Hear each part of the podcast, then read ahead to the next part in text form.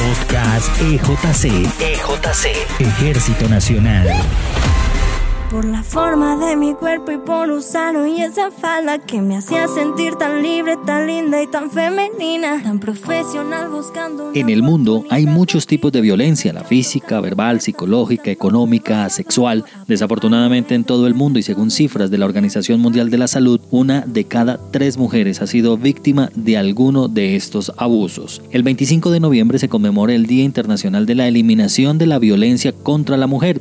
Por tal motivo, en el podcast EJC hemos invitado a la señora mayor Jenny Alejandra Ariza Rubio, oficial del Ejército Nacional, abogada del cuerpo administrativo, especialista en derechos humanos y derecho internacional humanitario, con una gran experiencia académica en temas de género y se desempeña como asesora para asuntos de género del Ministerio de Defensa y de la Oficina de Género del Ejército Nacional. Mi mayor Ariza, muchas gracias por atender esta invitación a nuestro podcast EJC para hablar de esta fecha tan importante. Muchas gracias por por esta invitación y, muchas gracias por permitirme eh, un día como hoy manifestar, digamos, lo importante que es poder erradicar este flagelo de toda la sociedad.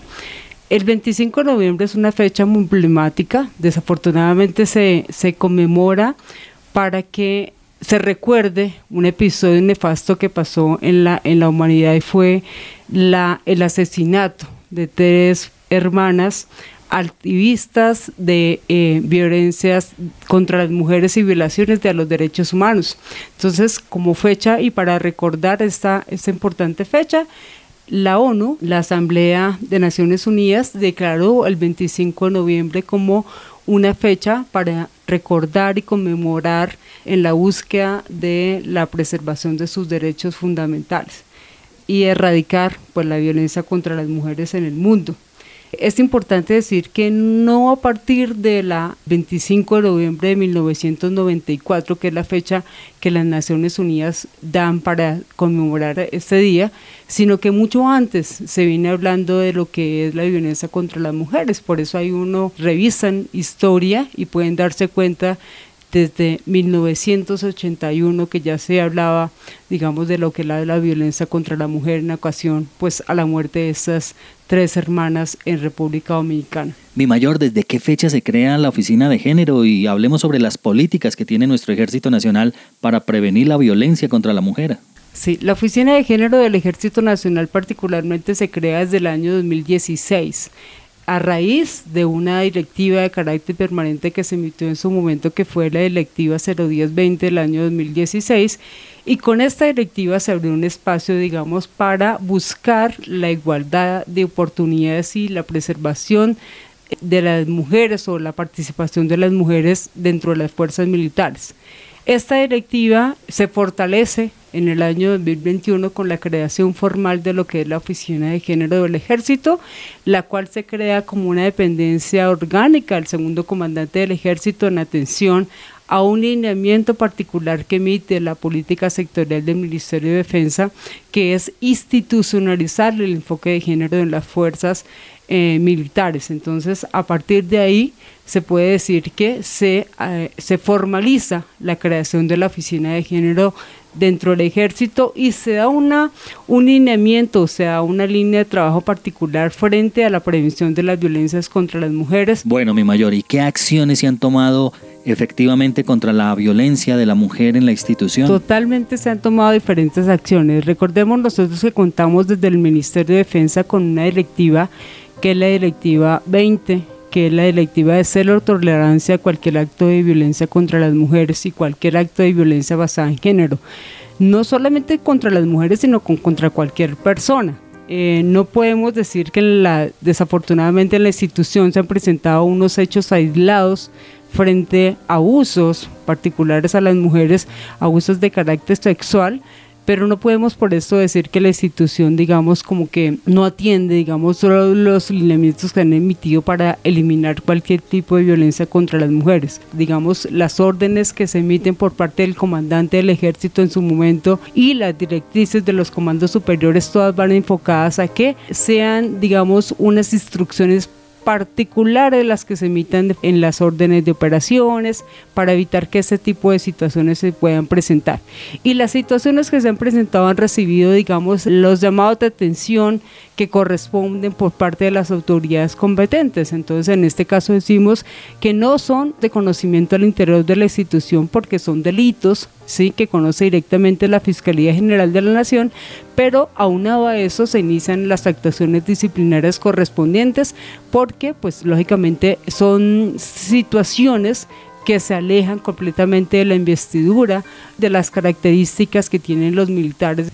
Mi mayor, estamos pasando por un momento histórico bien interesante, bien importante, ya que han ingresado a nuestro ejército nacional como nunca antes un número muy importante de mujeres, soldados, suboficiales, oficiales de arma y administrativas.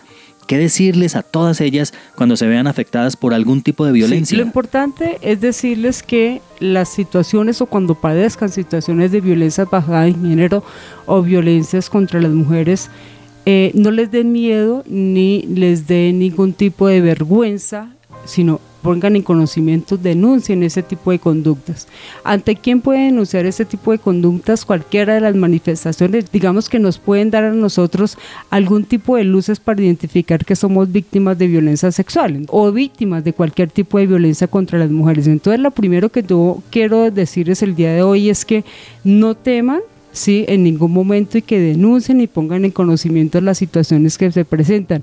¿Ante quién lo puede hacer? Pues ante la Oficina de Género del Ejército Nacional. Ustedes al fin de esta entrevista vamos a compartirles la línea telefónica, los puntos de contacto a los cuales ustedes pueden dejar sus denuncias. Si se sienten, digamos, cómodos hacerlo, digamos, a través de una tercera persona, pues que sea esta tercera persona a través de correos electrónicos, a través de una línea que tiene privada la oficina de género y siempre garantizando la confidencialidad de la, de la información que, está, que se está denunciando. Entonces, ¿cuáles son esos tips que yo me atrevo de momento a recomendarles hoy y que ustedes deben tener en cuenta, señoras eh, y señoras, si en algún momento eh, se sienten que están siendo víctimas de violencia sexual? Y es que lo primero es que nadie te obliga a realizar actos contra mi voluntad. ¿Sí? Todos los actos que me obliguen y que eh, no me die la voluntad de, una persona, ya es un acto de violencia, de una, de una violencia o una manifestación de violencia si hay una amenaza, si hay un, si, si me están manipulando, si me están manipulando con un traslado en el caso de las militares, si me están manipulando, digamos, frente a una renovación de un contrato, si soy una persona civil, que presto servicios para la fuerza, pues entonces esta, la amenaza, digamos, para recibir este tipo de beneficios también son manifestaciones, digamos, de violencia. Si soy víctima de un, de un daño físico, de un daño emocional, si soy víctima de algún daño psicológico, también es una manifestación propia de violencia contra las mujeres. Si se hace sentir, eh, si usted se siente culpable o siente que las situaciones de pronto fueron por causa suya, esas también son manifestaciones propias de que yo soy cierto víctima de cualquier tipo de violencia, bien sea basada en género de violencia contra las mujeres y como bien lo ha dicho la Oficina de Género a través de unas herramientas metodológicas que, en su momento expidió, como es el acosómetro. El acosómetro que son muy seguramente, digamos, eh, es un documento muy práctico que espero que todas ustedes, las que me estén escuchando en ese momento, lo tengan. Y en ese documento, en esa herramienta que ustedes tienen, van a encontrar que la eh, manifestaciones más frecuentes son bien sea físicas, bien sea verbales o bien sea no verbales. Recuerden ustedes que eh, el simple hecho de un piropo, de un silbido, de, de morderse un labio, de lamerse, los labios son manifestaciones propias también de un acto de violencia, en este caso de hacer carácter contacto sexual. físico indebido, que no le guste. Es correcto. Todos estos que atenten contra la voluntad de una persona son eh, eh, se convierten en este caso en violencia contra las mujeres y violencia sexual en este caso. Así es, mi mayor. El acosómetro es bastante interesante. Lo voy a describir aquí rápidamente. Eh, parece una regla donde trae una especie de termómetro y trae diferentes condiciones o situaciones no verbal, verbal y físico. Ojalá que, como dice mi mayor, podamos tener este documento, este folletico a, mano para que lo puedan estar eh, mirando. Mi mayor, hablemos acerca de la red de apoyo. Cuando una mujer es víctima de violencia, ¿qué debe hacer? ¿Cómo actúa esa red de apoyo? Sí, qué importante. Eh, y no solamente lo dice la mayor Larisa, sino lo han dicho diferentes tratadistas y psicólogos expertos que lo más importante para una persona que está siendo víctima de cualquier tipo de violencia, llámese en este caso la sexual, que eh, es la que en ese momento hablábamos un poco, y es poder encontrar esa orientación, esa red de apoyo, esa ayuda. Entonces, ¿cómo encontramos esta red de orientación? Lo primero es pues denunciando. ¿Sí? Si yo pongo en conocimiento, digamos, las situaciones de las que estoy siendo víctima, muy probablemente voy a empezar a, hacer, a recibir esa red de apoyo.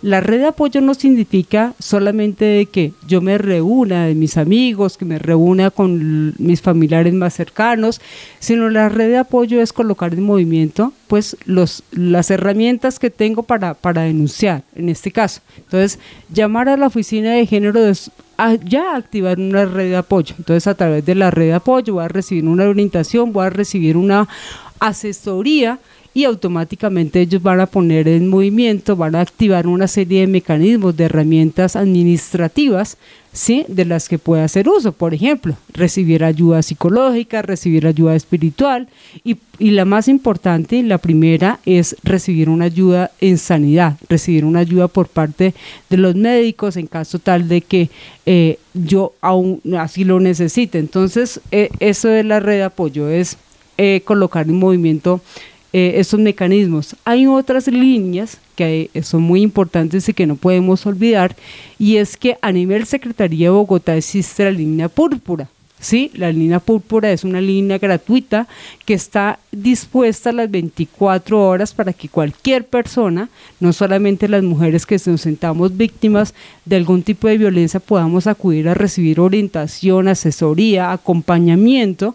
Y a nivel nacional tenemos otra línea muy interesante que es la línea 155. Es una línea que está en cabeza de la Consejería Presidencial de la, de la Mujer. Recordar que tenemos todas esas herramientas para denunciar.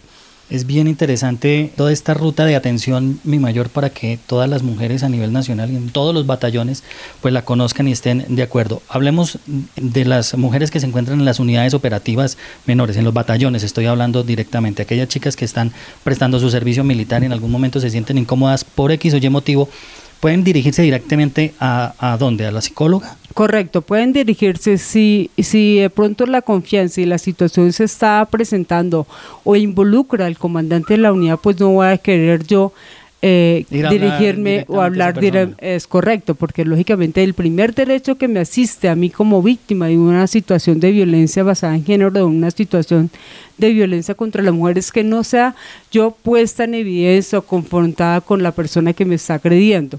¿Sí? Entonces, si yo me siento tranquila y me siento confiada, eh, puedo acercarme a través de las CEPANES, ¿sí? de los centros de familia, puedo acercarme a la psicóloga, puedo acercarme, si no, hacer la llamada directamente ante la oficina de género del ejército, donde se encuentran profesionales con este tipo de especialidades. Recordemos que es un equipo multidisciplinario donde encontramos trabajadora social, donde encontramos psicólogo, ¿sí? Y ellos pueden eh, darnos, y un abogado, ¿sí? experto en la temática de género que puede darme la orientación el apoyo que yo necesito. Entonces, las mujeres en territorio, ¿a dónde pueden acudir? Pueden acudir a los centros a los dispensarios, a los centros de familia, o pueden, si no se sienten tranquilas, pueden llamar directamente a la oficina de género del ejército o hacer uso de las diversas líneas que yo les acabo de mencionar para acudir de pronto a, una, a un apoyo externo. Mi mayor Arisa, para nosotros es un placer que haya aceptado esta invitación. Esperamos que todas las mujeres de nuestra institución escuchen y compartan este podcast. Ya para finalizar, ¿qué decirles a todas ellas, mi mayor? A recordarles que nunca se queden calladas, que denuncien la simple manifestación de una de un tocamiento indebido, de una mirada laxativa, de, de, una situación que vaya contra mi voluntad, es considerado un hecho de violencia. Así que las invito a que todas denuncien, ¿sí? que no se queden calladas, que no, no tengan temor ni miedo, digamos, a poner en conocimiento de las posibles represalias que esto les pueda representar. Y finalmente decirles que me encuentro a su entera disposición para lo que lo que pueda colaborarles y servirles. Y por último decirles que la fecha, el 25 de noviembre, no solamente es una fecha para recordar que tenemos que trabajar como sociedad colombiana en la eliminación de la violencia contra las mujeres, sino también es un acto de reflexión, es una fecha para reflexionar y decir que las mujeres hemos emprendido una lucha incansable por conseguir una igualdad de oportunidades, las mismas que tienen de pronto los hombres en la sociedad. Entonces, muchas gracias por ese espacio y espero que de aquí en adelante sigamos desempeñándonos en ambientes libres de todo tipo de violencias eh, contra las mujeres. Viendo hacia las nubes me sentía feliz. En casa me esperaba mi madre. Muy bien, muchas gracias a mi mayor Arisa y por supuesto el reconocimiento a todas las mujeres de nuestro Ejército Nacional. Invitamos a todos nuestros seguidores y oyentes a que se suscriban en nuestro canal en Spotify y en las diferentes plataformas de podcast. Nos encuentran como Podcast EJC. Y también los invitamos a que compartan este episodio con información bien interesante, bien importante. No olviden seguirnos a través de todas nuestras redes sociales. Nos encuentran como Ejército Nacional de Colombia. Nos despedimos, por supuesto, con nuestro lema victorioso de patria, honor, lealtad. Ejército Nacional, patria honor, lealtad.